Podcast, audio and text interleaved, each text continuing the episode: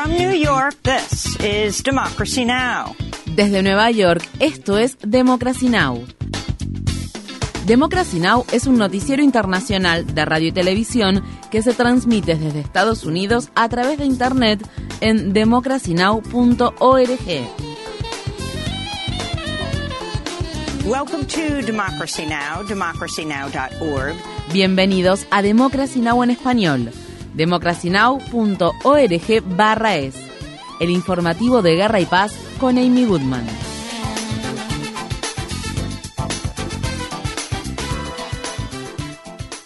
El presidente chino Xi Jinping aterrizó en Moscú para mantener conversaciones con el presidente Vladimir Putin. Esta es la primera vez que el mandatario chino visita Rusia desde que su vecino invadió Ucrania. La muestra de apoyo a Putin por parte de Pekín se produce pocos días después de que la Corte Penal Internacional emitiera una orden de arresto contra Putin por cometer crímenes de guerra debido a la deportación ilegal de menores ucranianos a Rusia. Estas fueron las palabras expresadas por el presidente de la Corte Penal Internacional Piotr Hofmansky.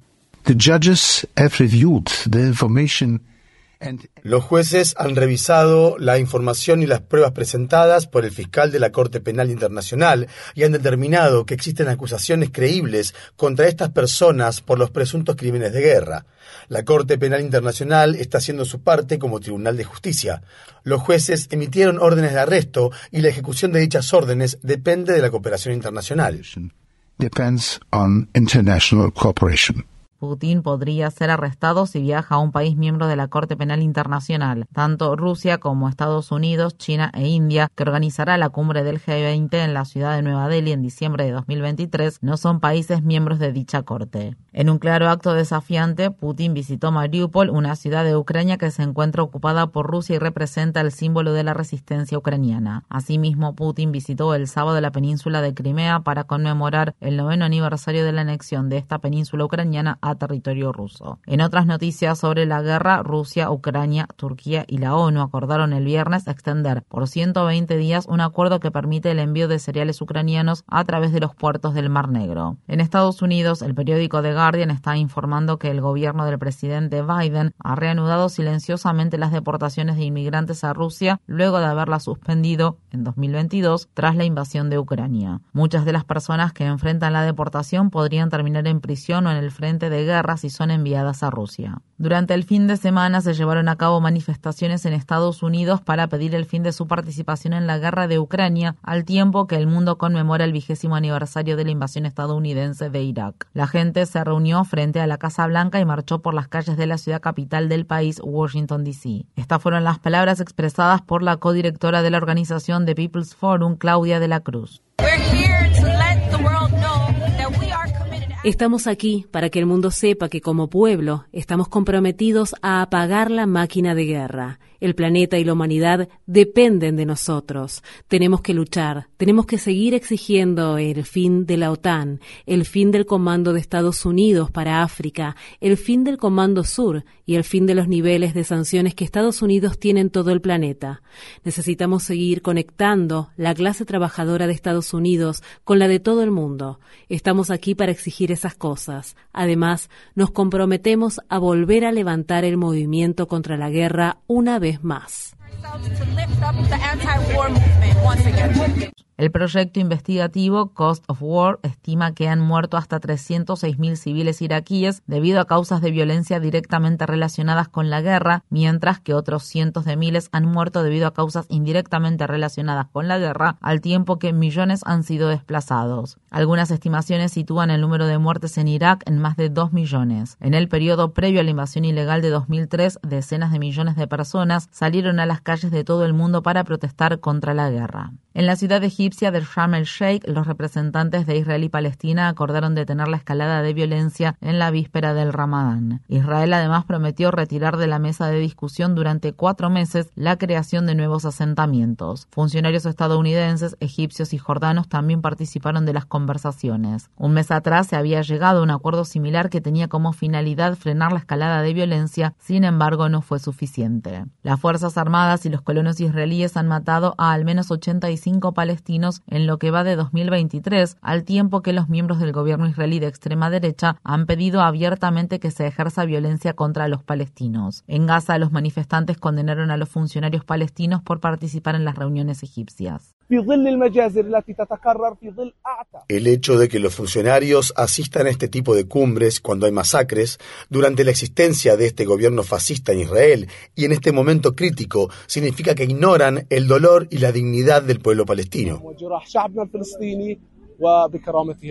Los ministros de Relaciones Exteriores de Turquía y Egipto se reunieron en la ciudad de El Cairo para celebrar sus primeras conversaciones oficiales en una década, al tiempo que los dos países avanzan para restablecer sus relaciones diplomáticas. Ambos ministros acordaron restablecer las embajadas lo antes posible. Turquía y Egipto rompieron lazos en 2013 después de que el presidente Abdel Fattah el-Sisi, quien en ese entonces era jefe del ejército, liderara el golpe de Estado que destituyó al líder de la hermandad musulmana Mohammed Ahmed Morsi, un estrecho aliado del gobierno turco. Las tensiones entre ambos países también han estallado por el conflicto en Libia y por la delimitación de las fronteras marítimas en el Mediterráneo Oriental. El banco suizo UBS acordó comprar a su rival más pequeño, el banco Credit Suisse, por la suma de 3.200 millones de dólares para intentar estabilizar el sistema financiero a nivel mundial tras la quiebra de dos bancos estadounidenses que tuvo lugar una semana y media atrás. El acuerdo fue negociado por el gobierno suizo. La Reserva Federal de Estados Unidos y el Banco Central Europeo, al igual que otras entidades bancarias, celebraron la noticia al tiempo que intentaban tranquilizar a los inversores sobre la estabilidad de los mercados financieros a nivel global. En Estados Unidos, el banco Community Bancorp de Nueva York llegó a un acuerdo para adquirir los depósitos del banco Signature Bank una semana después de que la Corporación Federal de Seguro de Depósitos incautara el banco tras su quiebra. Las 40 sucursales del banco Signature Bank ahora operarán como sucursales del banco Flagstar Bank, un banco que el Community Bancorp de Nueva York compró en diciembre de 2022. La senadora Elizabeth Warren pidió el domingo que se lleve a cabo una investigación independiente sobre la quiebra de los bancos Signature Bank y Silicon Valley Bank. Warren también pidió al presidente Biden el despido del presidente de la Reserva Federal Jerome Powell, a quien culpa por ayudar a deshacer las regulaciones financieras y por seguir aumentando las tasas de interés, a pesar de que existían indicios de que podría costarles el trabajo a dos millones de personas. El presidente de Francia, Emmanuel Macron se enfrenta este lunes a la votación de una moción de censura en el Parlamento, luego de aprobar por decreto el viernes una ley de la reforma de pensiones muy impopular, mediante la cual se eleva la edad de jubilación de 62 a 64 años. Las protestas continuaron sacudiendo Francia durante el fin de semana y más de 300 personas fueron arrestadas. La basura sigue acumulándose en las calles de París debido a que los trabajadores de recolección de residuos llevan dos semanas en huelga.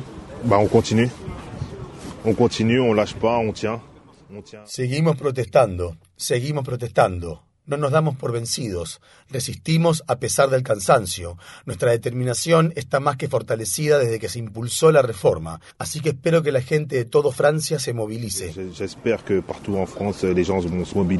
Está previsto que se lleven a cabo más protestas y huelgas esta semana. Organizaciones en defensa de la libertad de prensa condenan la sentencia dictada contra dos periodistas bielorrusas tras un juicio a puerta cerrada en el que fueron condenadas a 12 años de prisión. Lyudmila Chekina y Marina Solatava trabajaban para un medio independiente que fue clausurado por las autoridades bielorrusas en 2021 y fueron incluidas en una lista de terroristas. Esto se produce al tiempo que un nuevo informe de la ONU sostiene que las violaciones a los derechos humanos y la represión que llevan a cabo las autoridades bielorrusas contra manifestantes y disidentes podrían considerarse crímenes de lesa humanidad. En Pakistán, la policía atacó y arrestó a decenas de partidarios y asesores del ex primer ministro Imran Khan tras las protestas que se llevaron a cabo por los intentos de arresto de Khan. El sábado, un tribunal canceló las órdenes de arresto contra Khan luego de que el exmandatario compareciera ante la corte en persona y programó una audiencia para el 30 de marzo. Khan, quien fue destituido de su cargo en 2022 por el Parlamento de Pakistán, niega los cargos de corrupción en su contra y pide que se celebren elecciones anticipadas. Al menos 16 personas han muerto después de que un terremoto de magnitud 6,8 sacudiera el sábado la costa sur de Ecuador, con epicentro a unos 80 kilómetros al sur de Guayaquil. Una de las muerte fue reportada en el norte de Perú. Esto ocurre al tiempo que la región aún se sigue recuperando del ciclón Yaku que se cobró la vida de al menos ocho personas. Mi casa se ha llenado de agua hasta la cintura nos ha llegado. He perdido todo.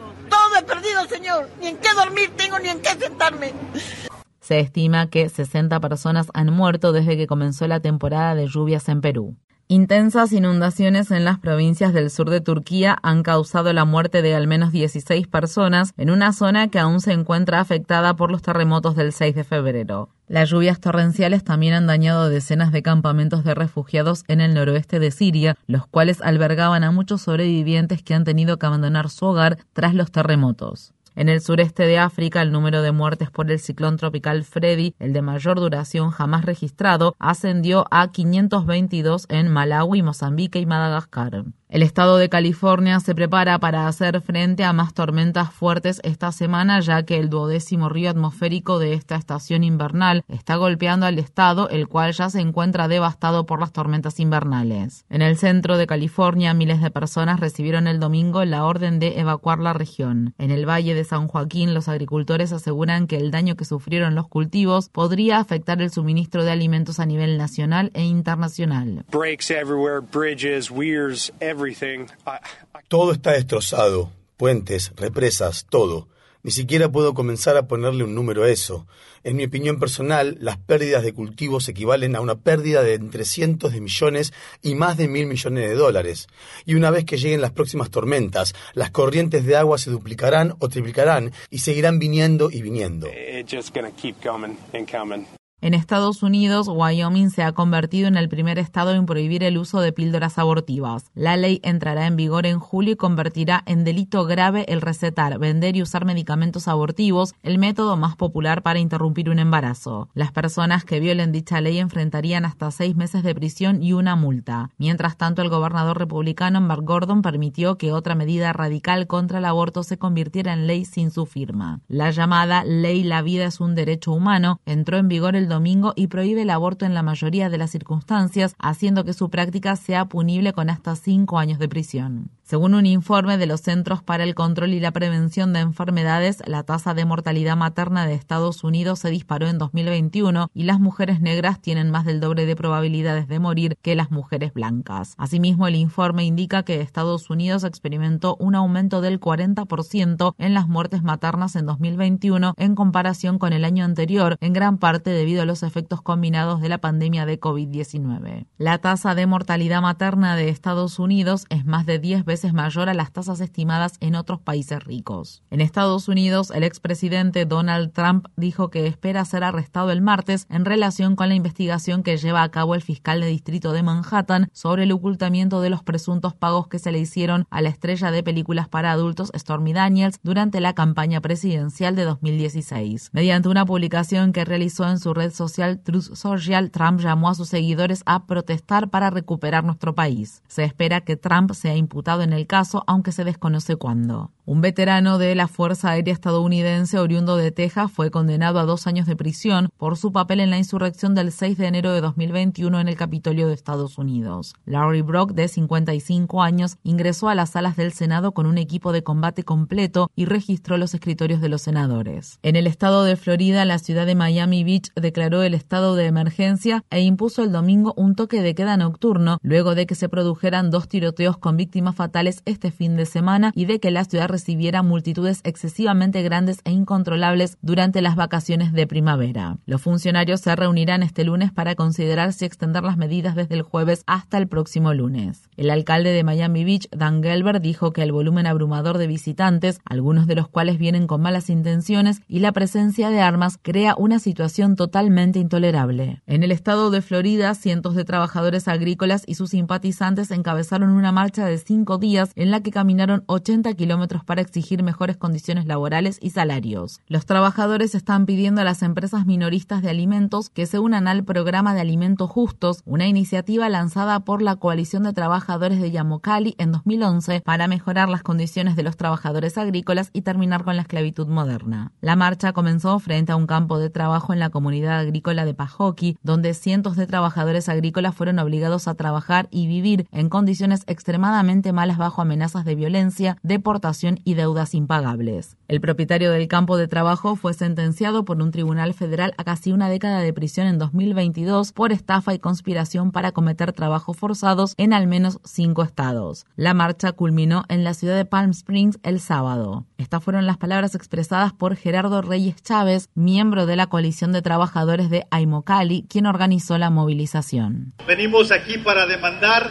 que Publix, que la corporación de Kroger, que estaba directamente conectada con el caso de esclavitud moderna en Pajoki, ellos compraban sandías de ahí y que Wendy's también se unan al programa de comida justa para poner un alto a estas situaciones de abuso extremo en las labores de este país. Infórmate bien. Visita nuestra página web democracynow.org/es. Síguenos por las redes sociales de Facebook, Twitter, YouTube y SoundCloud por Democracy Now! es.